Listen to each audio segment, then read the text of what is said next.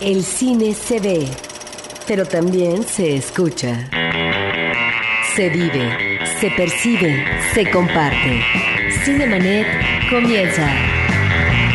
Carlos del Río y Roberto Ortiz en cabina. Cinemanet en su versión de matinet. Yo soy Carlos del Río, sean todos ustedes bienvenidos. Muchísimas gracias por sintonizarnos y por favor quédense con nosotros que tendremos muchas cosas interesantes sobre el mundo del cine que vamos a platicar el día de hoy. Y saludo a mi compañero y amigo Roberto Ortiz. Pues muy buenos días a nuestro público, Carlos, en esta mañana de espíritu olímpico, porque se acaba de celebrar la competencia de los 100 metros, el que es la carrera madre, la joya de la corona, y también tendremos invitados especiales, que es muy importante. Comenzamos con esto. Para todos los verdaderos fans de Juno, traemos kits muy especiales para mostrar el orgullo por el jugo de naranja y los teléfonos de hamburguesa. Escribe a promociones@cinemanet.com.mx para llevarte una gorra y parches para ropa de la película. Cine que se lleva con orgullo, solo con Quality Films y Cinemanet.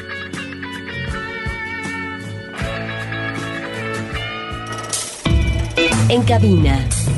La entrevista en Cinemanet. ¿Pasa seguido, Carlitos? Ay, ¿qué? ¿Que me mareo? ¿Que se descomponga el elevador? No, que no le hagas caso a tu mujer cuando te habla.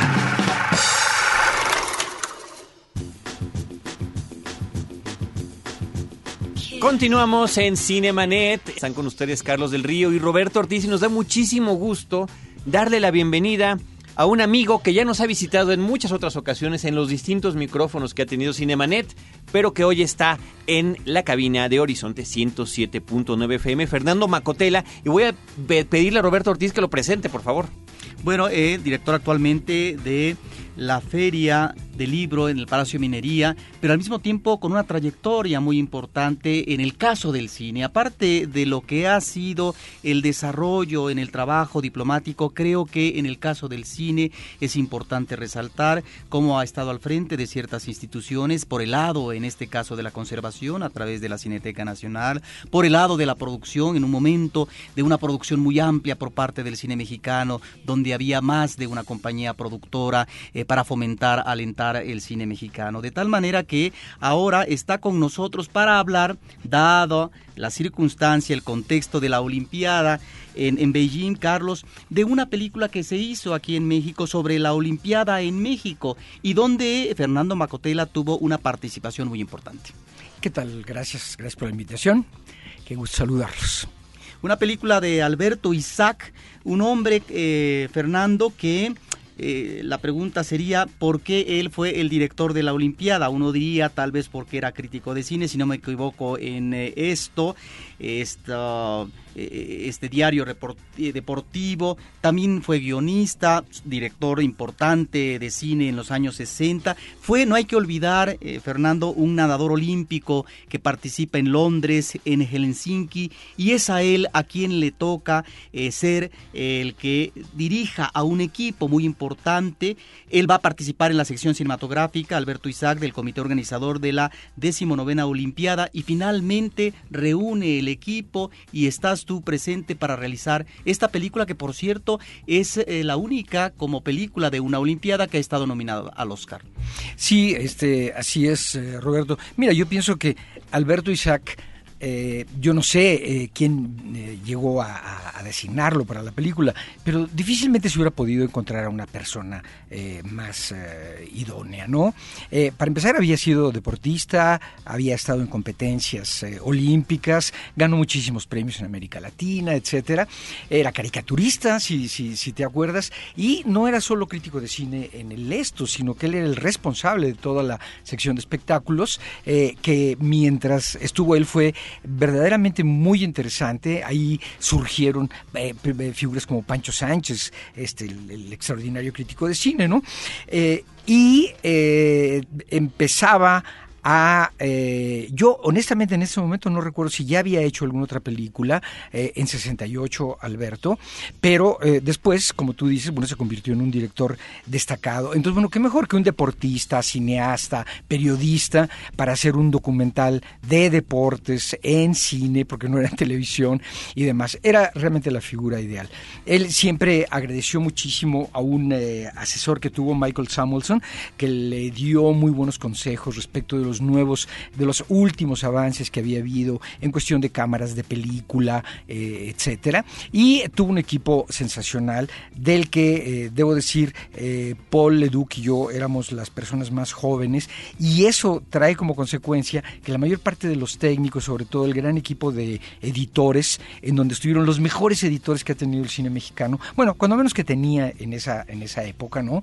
Y que hicieron todas las películas que podemos recordar, lamentablemente ya, ya, ya desaparecieron, ¿no? Eran personas que, bueno, nosotros éramos bastante jóvenes, Paul y yo, eh, Felipe Casals, pues eh, uno o dos años mayor, mayor eh, que nosotros, Rafael Corquí también estuvo ahí, estoy hablando de los vivos, pero pues bueno, yo a través de esto quisiera hacer un homenaje al propio Alberto que, que falleció hace cuatro o cinco años, a Julio Pliego, a Rafael Castanedo, a Giovanni Corporal, a José María Sánchez Ariza, a Sigfrido García, Carlos Sabach, Rafael Ceballos, Alberto Valenzuela.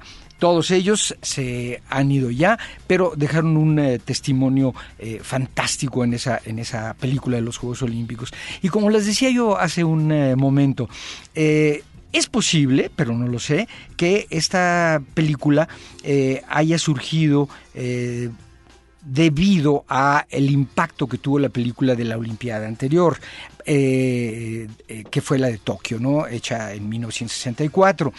Eh, yo no sé si de todas maneras en México se hubiera pensado en hacer una película. Están los antecedentes, evidentemente, en 36 de Lenny Riefenstahl, con eh, Olimpia, con todos los pros y los contras, ¿verdad? Eh, muchos pros y contras muy pesados, ¿verdad? Una exaltación del nazismo y demás. Eh, pero después de la película japonesa que tanto impacto tuvo, también por aprovechar los adelantos del momento cinematográficos, pues bueno, qué bueno que estaba Alberto y que alguien le hizo caso o que alguien pensó en hacer una película y llamó a Alberto. Eso no sé cómo sucedió. En un momento dado, Alberto me llamó y me dijo que yo quería escribir el texto de la película.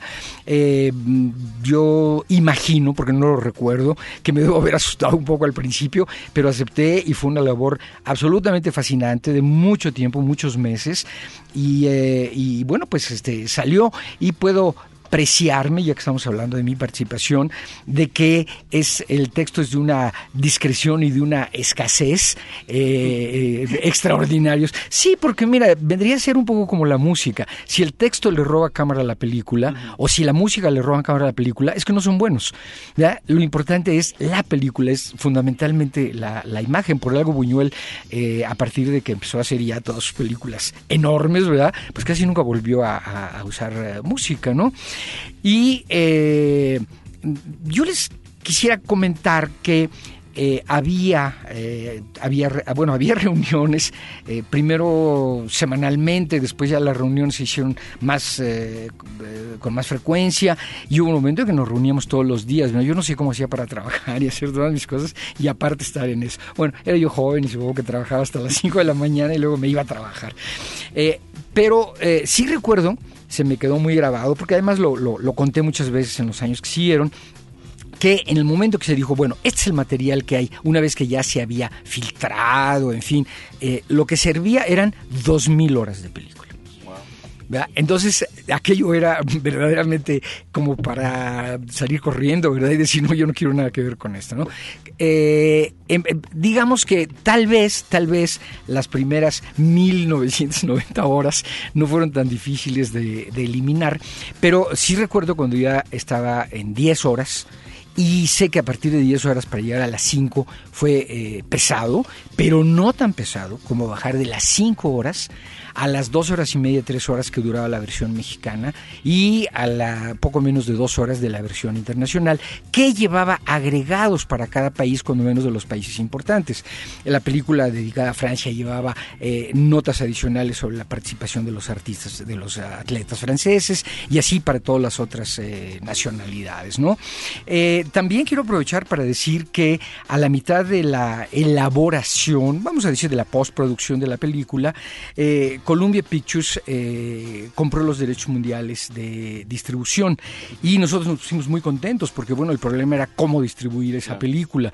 Después se volvería una costumbre, eh, claro, nosotros no lo sabíamos y un arma de las grandes compañías americanas comprar películas para su distribución para no distribuirlas. Entonces, cuando Federico Américo, gente extraordinaria, ¿verdad? Que también en paz descanse. llegó a decirnos que Columbia había comprado los derechos, festejamos, etcétera, pero eso provocó que la película fuera enlatada. O sea, en México, claro, la pudimos ver. Supongo que eh, eh, México guardó derechos para muchos países de América Latina, si no es que para toda América Latina, porque México tenía su propia cadena de, de distribución, ¿no? Que se llamaba Pelmex. Eh, pero a mí me tocó, pues por eh, azares del destino, eh, yo fui a trabajar en la Embajada de México en Francia y me tocó el estreno, el lanzamiento de la película en Francia. La Embajada evidentemente estaba, estaba involucrada en esto y para empezar habían cambiado totalmente el texto, lo cual era mi trabajo. Eso me dolió, pero lo que más me dolió fue ver cómo habían alterado, ¿verdad? Porque en, en, en esa película, bueno, pues cualquier logro de cualquier país estaba absolutamente borrado y eran solamente los logros a veces buenos y a veces mediocres de los atletas franceses los que se destacaban. Pero lo peor no fue eso, lo peor fue que se hizo una gran ceremonia eh, con asistencia del ministro de Deportes, evidentemente el embajador de México, muchas personalidades, bla, bla, bla. La película estuvo dos o tres días más en la sala y luego desapareció para que nunca nadie más volviera a verla y eso era una cosa de Columbia Pictures. Curiosamente, eh, años antes ya Jacques Demy me había contado que después del éxito de Los Paraguas de Cherburgo le había pasado lo mismo con Columbia Pictures con su película Las señoritas de Rochefort. O sea que las, las eh, grandes compañías americanas en una época ahora hacen lo contrario. Eh, compraban las películas para no distribuirlas. Ahora compran las películas, ellos ganan mucho, cobran mucho por la distribución, ganan dinero con esa, pero los productores son los que no, los que no ganan, ¿no? Pero en fin, la película eh, fue nominada para el Oscar. Eh, no, no, no ganó el Oscar. Recuerdo que ganó un documental sobre Rubinstein, el pianista. Eh, yo lo vi, era muy buen documental, pero honestamente yo creo que la, la Olimpiada de México era mucho, mucho mejor documental. Eh, nosotros vamos a seguir platicando con Fernando Macotela, pero aprovechando que mencionaste Olimpia de Lenny Riefenstahl, vamos a escuchar una cápsula que preparamos y regresamos contigo porque creo que hay todavía muchas cosas que comentar, como por ejemplo quienes estén interesados en ver la película hoy en día, ¿qué pueden hacer? Vamos a aguantar esa pregunta. Escuchamos esto que hemos preparado para ustedes. La Olimpiada de Leni Riefenstahl. De su cine, Leni Riefenstahl obtuvo el aplauso aclamador como el rechazo exacerbado. En su momento de esplendor como realizadora favorita del régimen de Adolfo Hitler, filmó El Triunfo de la Voluntad y Olimpia en los años 30 dos vigorosos documentales, ejemplo supremo del arte visual al servicio de la propaganda del Tercer Reich.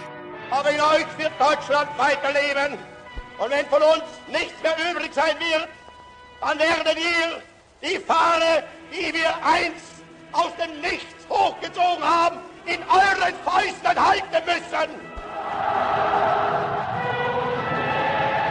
Específicamente en la segunda, se exalta la belleza, la disciplina y la fuerza física, muy en consonancia con la idea de la superioridad de la raza aria. La cinta dedicada a los Juegos Olímpicos de Berlín de 1936 y que obtuvo la Copa Mussolini en el Festival de Venecia ha sido considerada la más célebre de las producidas en torno a la justa deportiva mundial. Ich die Spiele von Berlin zur Feier der 11. Olympiade neuer Zeitrechnung als eröffnet.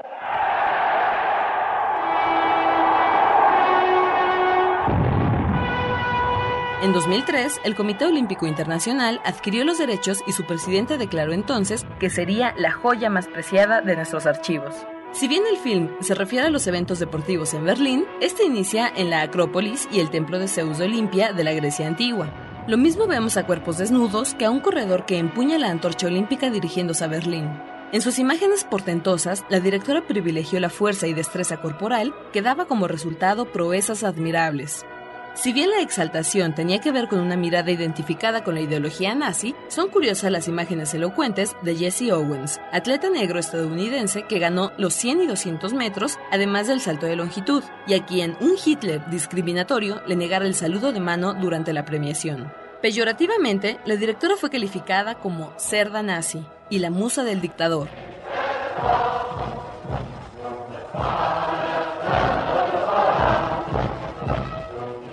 Su fuerza física excepcional, la dedicación entusiasta al trabajo, la ambición individualista y la búsqueda de nuevas opciones creativas muy seguramente permitieron a Leni resistir la crítica y el juicio histórico, creando una coraza que hasta el final de una vida longeva de 101 años la llevó a negar los fines coyunturales de su arte. Siempre tuvo una respuesta para justificarse y no admitir culpabilidad alguna. Soy una artista, una artesana, una zapatera que corta, martilla y cose lo mejor que puede sin pensar para qué serán utilizados los zapatos. La aportación a la estética cinematográfica de Leni Riefenstahl es indudable, como indudable resultó que su talento estuviera al servicio de causas que alentaron el exterminio masivo.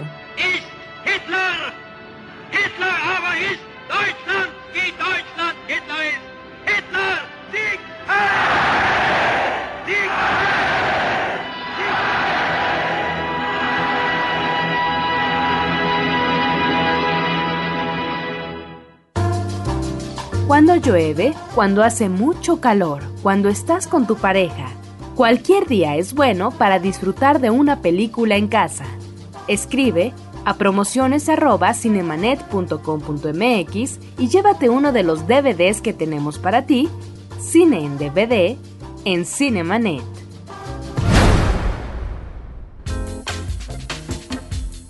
Ahora el DVD que tenemos para ustedes de obsequio es de una película que se llama La Jauría de Wes Craven. Y regresamos a nuestra amena charla con Fernando Macotela sobre la película de la Olimpiada en México del 68 y la última pregunta que quedó ahí en lo que escuchábamos acerca de Olimpia, quedó vagando la pregunta ¿dónde se puede ver esta cinta? Mira, eh, contribuyó a la producción el Comité Olímpico Internacional la película eh, para su época, no, no sé cuánto habrá costado, pero debe haber sido muy, muy cara porque era un equipo infinito de fotógrafos. Eh, se, se, rodaron miles y miles de metros o de pies, si queremos hablar en los términos que usan en el cine, ¿no? Y eh, fue un proceso todo largo, difícil, en fin, pero con muy buenos resultados. hace en 1900, mira, por aquí tengo un folletito, pero no sé si, si tiene fecha creo que no. La Filmoteca de la UNAM hizo una función eh, con el título de Historias Recuperadas en el Centro Cultural de la Universidad y nos invitaron, todavía estuvo ahí Julio Pliego. En, el 2003. En el 2003. Eh, y, pasaron la película, ¿no? Fue una pues muy agradable sorpresa después de tantos años volver a verla. ¿Y es restaurada esta, esta versión? Era una versión restaurada, en muy, muy, muy buen estado. Entonces me imagino que la Filmoteca de la UNAM debe tener esa copia cuando menos pero los derechos los sigue teniendo el Comité Olímpico Internacional sin embargo, yo pienso que el Comité Olímpico Mexicano, con el apoyo de quien, de quien contribuyó a la restauración, que es eh, la Dirección de Actividades Cinematográficas de la UNAM, y una petición al Comité Olímpico Internacional, podría tener los derechos de la película. ¿Para qué quiere el Comité Olímpico Internacional, que promovió la restauración, tener un negativo guardado que pues se seguirá decolorando, como todos, ¿verdad? Aunque ya lo restauraron, pero empezará, empezará otro proceso de deterioro. Entonces, yo realmente no veo por qué no habría de este, hacerse una edición inclusive comercial. A lo mejor no se venderían miles y miles de copias, pero a lo mejor nos llevaríamos una sorpresa. Yo me he topado ahora, precisamente con pretexto de las Olimpiadas, a mucha, mucha gente que me pregunta cómo se puede ver la película y demás. A mí se me hace que ameritaría hacer una, hacer una, una edición eh, comercial en DVD para que se pudiera admirar, bueno, no solo la, la buena voz de Enrique Lizalde, sino también la extraordinaria música de Joaquín Gutiérrez Heras, que eh, fue muy, muy atinado. Por algo la película pues llegó hasta, hasta los Óscares. Eh, no, no puedo terminar mi comentario sin decirles que fue un placer impresionante trabajar con una gente tan eh, profesional con Alberto Isaac, como Alberto Isaac, ¿no? Todo el mundo llegaba a decirle cosas, todo el mundo llegaba a sugerirle cosas, y Alberto, sin jamás perder la calma, tal vez todo se lo tragaba, nos quería ahorcar a todos, pero nos escuchaba a todos, y las cosas que, que oíamos ahí, veíamos que algunos días después, algunos pequeños cambios se habían operado en aquella, en aquella película de cinco horas que lentamente iba reduciendo su duración para llegar hasta las 4 y luego hasta las 3 horas, etcétera, ¿no? Pero eh, nunca eh, perdió la paciencia, nunca perdió el, el, buen humor que siempre lo caracterizó, la bonomía, etcétera. Fue realmente fantástico, ¿no? Y después él filmaría también, eh, ahí yo ya no estaba en México, el, la película del primer campeonato mundial de fútbol que se hizo aquí, también la, la, la dirigió él, ¿no? Y fíjate, hay que, habría que pensar algo. Está la película de Lenny Riefenstahl, surge la de 64 de Tokio, se hace la de México en 68 y cabría haber esperado que de cada, de cada Olimpiada saldría, saldría una película. Pero la, la, las Olimpiadas que siguen, que son las de 72 en Frankfurt, eh, registran pues Múnich. uno de los... Eh, Múnich, exactamente, sí. tienes razón. Re, registran el, el, el, uno de los peores, eh, las peores experiencias que han sido en una Olimpiada, que es el secuestro por los fedallines de la, de la miembros de la delegación israelita y su asesinato. Entonces yo me imagino que ahí como que no, habría, no había posibilidad de hacer una película. No podías ignorar el hecho y tampoco lo podías poner, porque entonces ya la película ya no era una película olímpica, sino de qué tipo era una película. Era un thriller, era una película de horror o qué cosa, ¿no?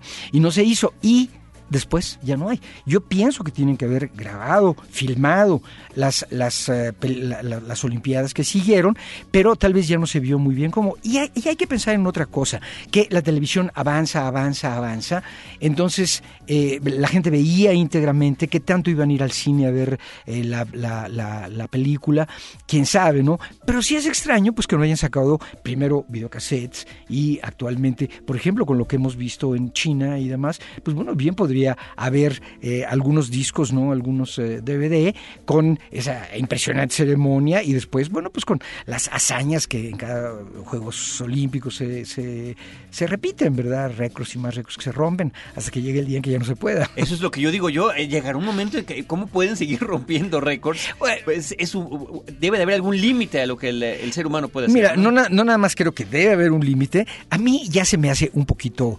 este bobo, ¿verdad? Eh, es, escuchar esas emociones desbordadas de los locutores. Han destrozado el récord por tres centésimas de segundo. Por el amor de Dios, ¿verdad? Tres centésimas de segundo, pues nada más porque existen esos aparatos para medir, pero en, en, en Olimpia, en Grecia originalmente, yo dudo que hayan mucho registrado hasta cuestiones de, de, segundos, ya no digamos de centésimas de segundo.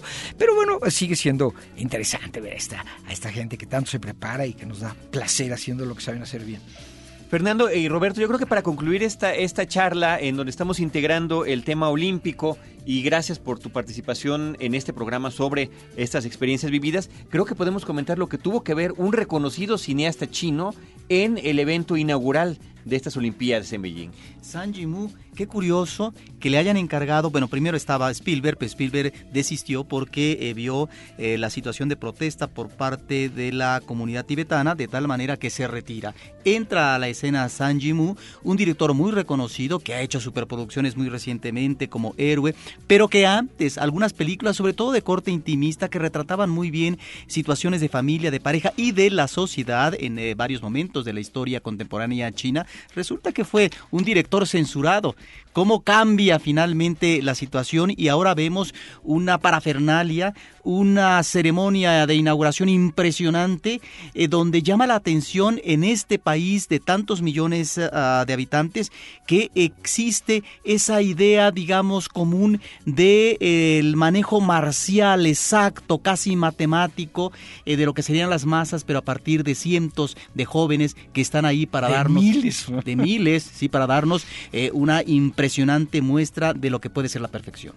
Y sobre todo lo que tiene que ver el ojo cinematográfico para poder eh, organizar, no sé Fernando, a ti que te haya parecido, es, es este acto inaugural? Eh, bueno, eh, pues es muy espectacular, evidentemente, ¿no?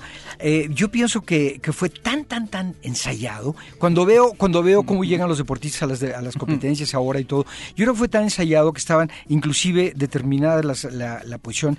Esto es evidente, ¿no? De las cámaras. Pero bueno, a veces los camarógrafos pueden irse por aquí o por allá y hacer tomas este, muy originales, espontáneas, ¿no? Creo que aquí no, y es más, yo creo que las personas, entre los miles de muchachos que participaron, habían sido escogidas para estar puestas ahí, etcétera, porque es muy impresionante que todos y todas hayan sido muy guapos, ¿verdad? Digo, no hay ningún, no hay ningún país en donde toda la gente sea guapa, ¿no?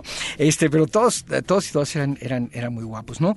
Y, eh, uy, se me, se me, se me, se me escapaba decir algo. Bueno, eh, yo creo que habrá alguno de los radioescuchas que habrá pensado, bueno, hubo ese problema en eh, Múnich. Pero tampoco podemos olvidar que en México se inauguraron las Olimpiadas el 12 de octubre y 10 días antes había sucedido lo de Tlatelolco. Claro, era una dimensión diferente, no era un ataque internacional, etcétera, pero aquí también teníamos un, un uh, muy grave problema. O sea, desde ahí ya eh, eh, se estaban eh, se estaba metiendo mucho la política, bueno, desde 1936 para tal caso, ¿no? Es. Pero no olvidemos que este, los corredores americanos, muchos atletas americanos negros, bueno, pues están esas escenas ahí sí, inolvidables, históricas en la película negras. mexicana, las panteras negras, en donde cuando ganan primero y segundo lugar, suben, alzan el puño con un guante negro. O sea, hay una serie de cosas interesantes, pero pues las Olimpiadas se han complicado mucho, ya no son nada más los logros deportivos. Pues Fernando Macotela, muchísimas gracias por habernos acompañado en Cinemanet. El tiempo ha concluido, pero insistimos en reiterarte nuestro agradecimiento una vez más por acompañarnos a estos micrófonos. Desde esta cabina nosotros tenemos ya que comenzar nuestra despedida. Queremos agradecerle a todo nuestro equipo de producción, a Paulina Villavicencio, Celeste North, Abel Cobos, un eh, servidor, Carlos del Río y Roberto Ortiz. Los esperaremos la próxima semana con Cine, Cine y más Cine. Los créditos ya están corriendo. Cinemanet se despide por el momento. Más en una semana. Vive cine en Cinemanet. Frecuencia cero. Digital Entertainment Network.